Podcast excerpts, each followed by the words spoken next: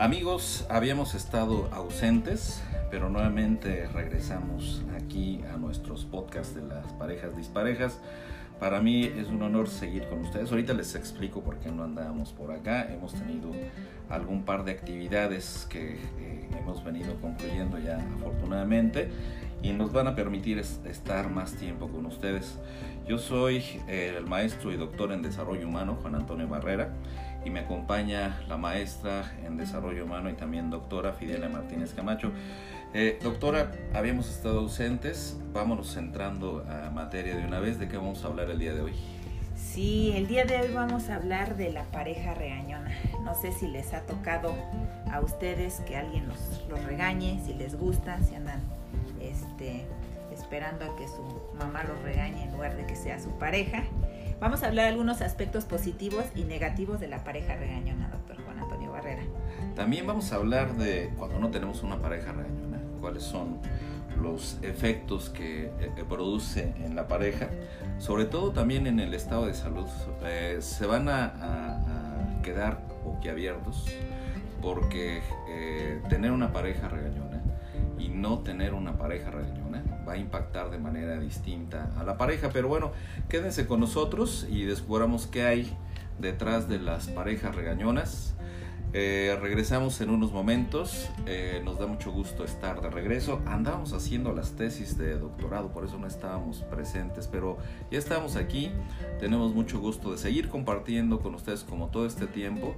Quédense con nosotros y vamos a ver qué hay detrás de las parejas regañonas.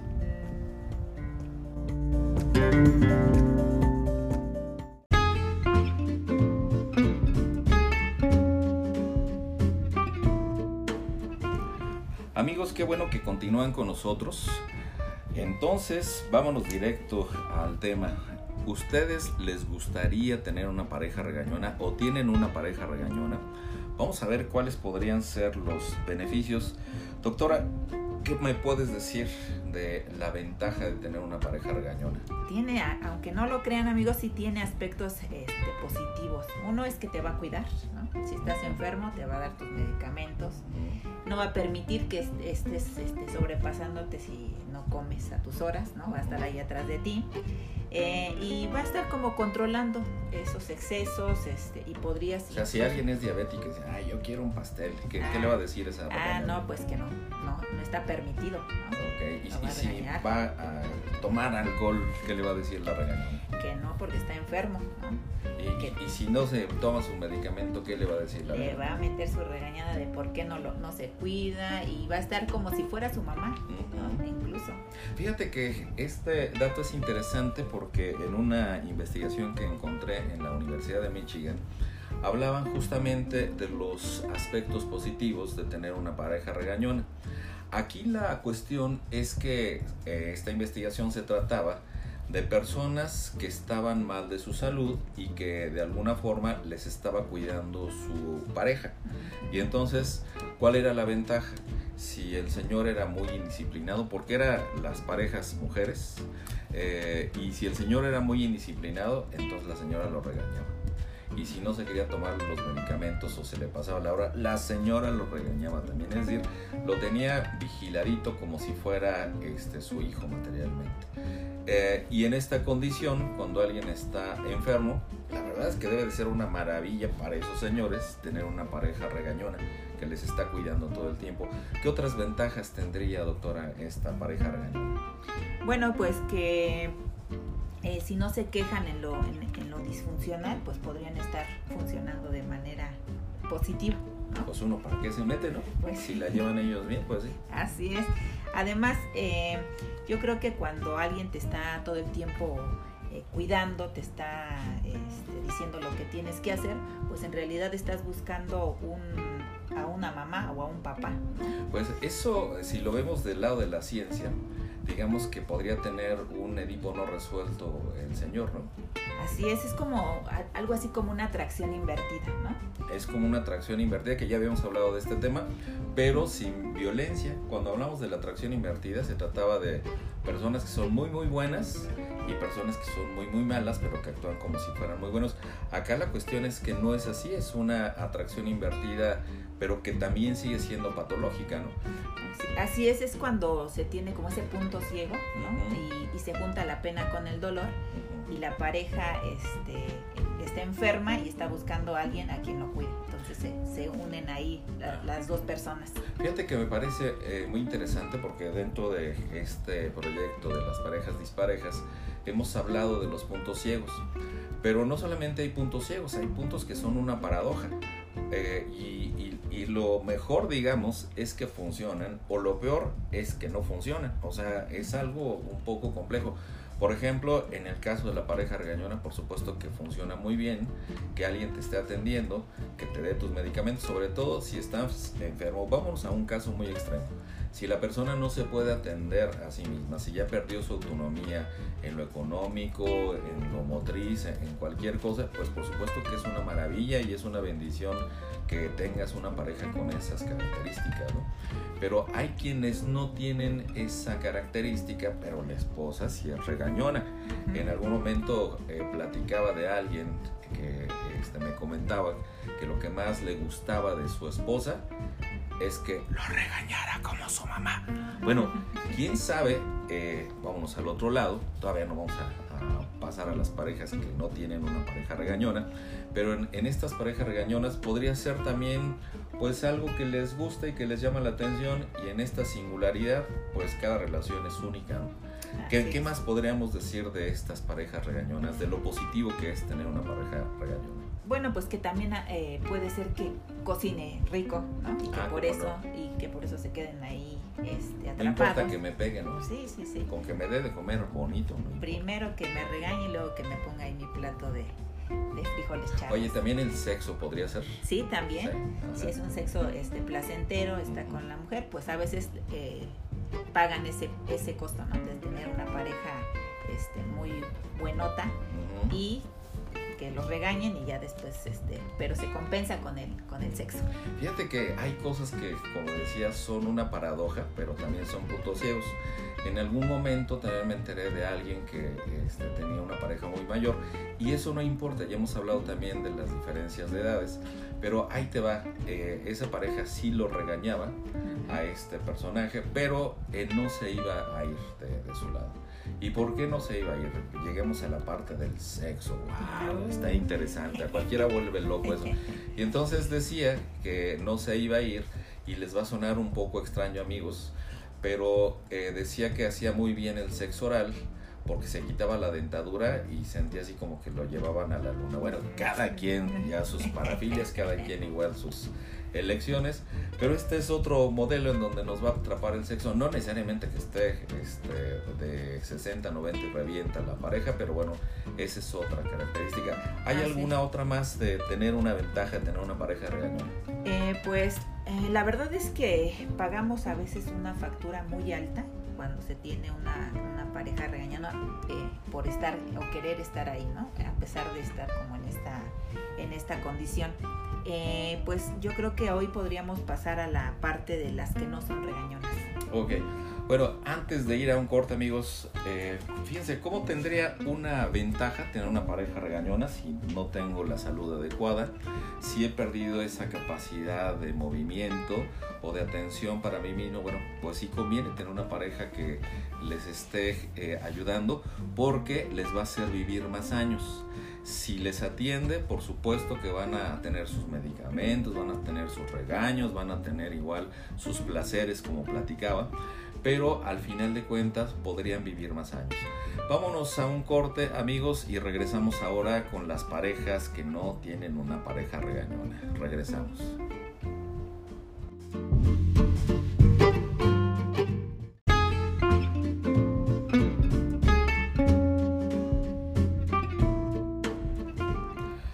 Amigos, qué bueno que continúan con nosotros este interesante tema. ¿Tienen ustedes una pareja regañona? ¿Quieren vivir más años? Bueno, vamos a ver, les decía al principio que eh, buscamos los puntos ciegos, pero también paradojas dentro de las eh, relaciones de pareja. Eh, ¿Para dónde vamos ahora, doctora?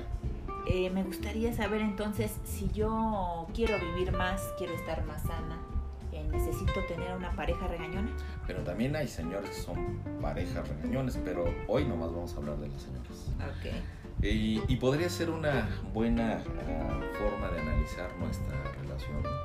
Eh, ¿Qué tal que quiero vivir más años y entonces digo, ok, me voy con lo que están diciendo acá este, parte de, las parejas disparejas y ya la resolví, me consigo una pareja regañona porque a lo mejor tengo una mala ruta y quiero vivir más años, pero tengo que pagar un costo. Entonces, ¿será que van a elegir entonces una pareja que les regañe? Eh, les decía que íbamos a hablar eh, de dos lados. Por un lado, esto que es lo que corresponde a las parejas regañonas. Y por el otro lado, a quienes no tienen una pareja regañona, vamos a pensar una relación más funcional, en donde eh, los dos eh, hacen cosas para el crecimiento personal, en donde los dos se pueden atender. Y entonces, ¿qué sucede si no tengo una pareja regañona? ¿Podré vivir más años o no? ¿Qué pasa, doctor? Pues yo creo que eh, no necesariamente necesitas tener una pareja regañona. Yo creo que las personas que sí lo buscan es porque no son responsables con ellos mismos. Pero que están enfermos. ¿no? Que están enfermos, que tienen ese trastorno este, de la personalidad. Que necesitan una mamá. Es correcto. Claro. Entonces, si no es el caso de, la- de todas las personas, Oye, pero que también los atrape el sexo, ¿no? Y entonces ya no se quieren mover. O la comida, es, ¿no? es correcto. Ok. Entonces, pero si, si no todos están en esa condición, hay quienes eh, son independientes, quienes están, este, eh, pues, eh, se cuidan, no necesita que alguien les esté como un relojito o alguien, este, como cuchillito de palo diciendo lo que tienes que hacer, pues no funcionaría ahí la pareja regañona. Fíjate que eh, resulta muy curioso porque en estas paradojas, la persona que recibe una atención, incluso la que da, puede sentirse muy a gusto. Y, y la cuestión es que el cerebro eh, va generando un cierto tipo de, de, este, neuroconductores que ya cuando pasan al torrente sanguíneo se llaman hormonas. Y entonces eh, una de esas hormonas que se llama la hormona del placer es la dopamina. Entonces alguien por comerse esa comida, por igual este, recibir atenciones de su pareja, se puede sentir bien, se pueden sentir a gusto, que además que le va a cuidar la salud, pues digamos que sí le va a hacer vivir más años. Pero alguien que no tiene esa condición, que tiene una relación más funcional, también este, sus cerebros van a generar dopamina cuando la pareja saca lo mejor de ti de ambos lados. Y entonces tan solo esa condición pues también le hace vivir más años a la persona. Eh, ¿En qué otras circunstancias, en tu punto de vista, doctora, podemos vivir más años si no tenemos una pareja regañona, pero sí tenemos una pareja funcional?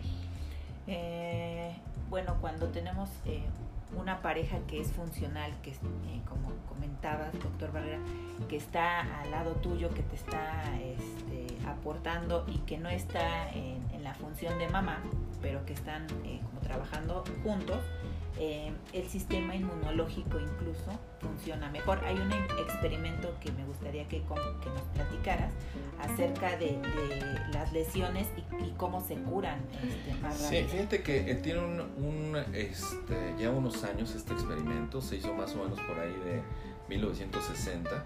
El concepto se llama psiconeuroendocrino inmunología. Y esto que suena como un trabalenguas, lo que eh, investigaron dos psicólogos en ese sentido es que les producían pequeñas lesiones a dos tipos de personas.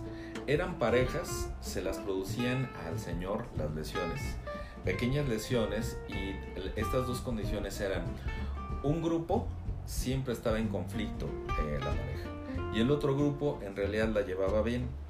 Eh, cuando hacemos experimentos en ciencia y nada se escapa, aunque estemos hablando de lo cotidiano, todos nosotros lo vemos desde el punto de vista científico. Entonces, eh, en el grupo de personas que tenían conflictos, no les dieron ninguna recomendación, simplemente les dijeron vayan a su casa, regresan en 15 días y vemos cómo va la lesión. Y en el grupo que la llevaban bien, les dieron una instrucción muy precisa. Se van a atender, van a estar en paz, van a vivir esta, este experimento con, con amor y regresan en 15 días. Entonces, curiosamente, las parejas que la llevaban bien ciertamente, como lo mencionas, se activa el sistema inmunológico y hay una capacidad de recuperarse más rápido de las lesiones. Acuérdense, se llama inmunología Y si nosotros tenemos, estamos enfermos de algo, aunque no tengamos pareja en el sentido, porque también este podcast está dedicado no necesariamente a las personas que deben de tener una pareja, no, si la llevamos bien en nuestra vida, si la llevamos en paz, y tenemos alguna lesión, nuestro sistema inmunológico funciona mejor y nuestra recuperación es más rápida. Por lo tanto, fíjense lo curioso que va a suceder. Las parejas que tienen una pareja regañona pueden vivir más años, pero las parejas que no tienen una pareja regañona también pueden vivir más años porque el sistema inmunológico funciona mejor porque de estos eh, neuroconductores que estamos hablando, hay otro que se llama la serotonina. ¿Quieres platicarnos de la serotonina? ¿Qué es? La serotonina es un neurotransmisor eh, que cuando pasa al torrente sanguíneo se convierte en hormona y es la hormona de la felicidad. Ah, qué padre está eso. Entonces imagínate el círculo virtuoso. Vamos a pensar solamente en puras hormonas. La feniletilamina, que parece trabalenguas, cuando nosotros secretamos esto y tenemos una buena relación de pareja, que esta, esta hormona es la hormona relacionada más bien con la parte este, de activar la felicidad, es como un mediador entre la dopamina y la oxitocina. La oxitocina es la hormona del deseo sexual. Fíjate, puros círculos virtuosos, ¿no? Entonces estamos con alguien que nos gusta, eh, nos sentimos muy bien, generamos esta feniletilamina, pero además generamos dopamina, que es la hormona del placer, y además, si todavía hay actividad sexual, porque no en todos casos va a haber, este, generamos oxitocina, pero además también se genera serotonina. La serotonina entonces es la hormona de la paz, de la relación y del descanso. Hacemos círculos virtuosos. Lo interesante es que se puede llegar con una relación de pareja sana, pero también con una relación de pareja no sana, cuando nos están este, cuidando. ¿Hay algún otro dato que quieras comentarnos, doctor? Nada más que eh, la cuestión de estar con una pareja que nos hace vivir más, pues es dependiendo de cada quien, eh, de la elección que, cada quien este, busque. No es que sea malo o bueno tener una pareja regañona, sino más bien este, de qué tan sanos o enfermos a veces podamos estar en, en la cuestión emocional. Fíjate que en el primer caso, este Dicen que nunca falta un roto para un descosido, ya hablamos de esta atracción este, invertida, pero por el otro lado también podemos vivir más años y tenemos una relación más funcional. Eh, vámonos a un corte y regresamos con el fin de esta historia de las parejas regañonas.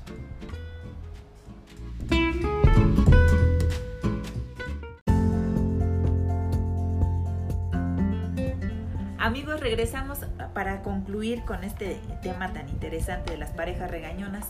Eh, pues conviene tener una pareja regañona si, si estás enfermo, ¿no? Porque será una excelente pareja para que te esté cuidando de tiempo completo. Tienes una buena enfermera, ¿no? Así es.